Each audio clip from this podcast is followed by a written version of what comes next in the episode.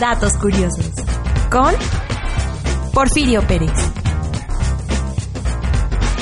¿Sabía usted que Pablo no escribió la epístola a los romanos, sino fue un hombre llamado Tercio, según Romanos 16, 22? Datos curiosos. Con Porfirio Pérez.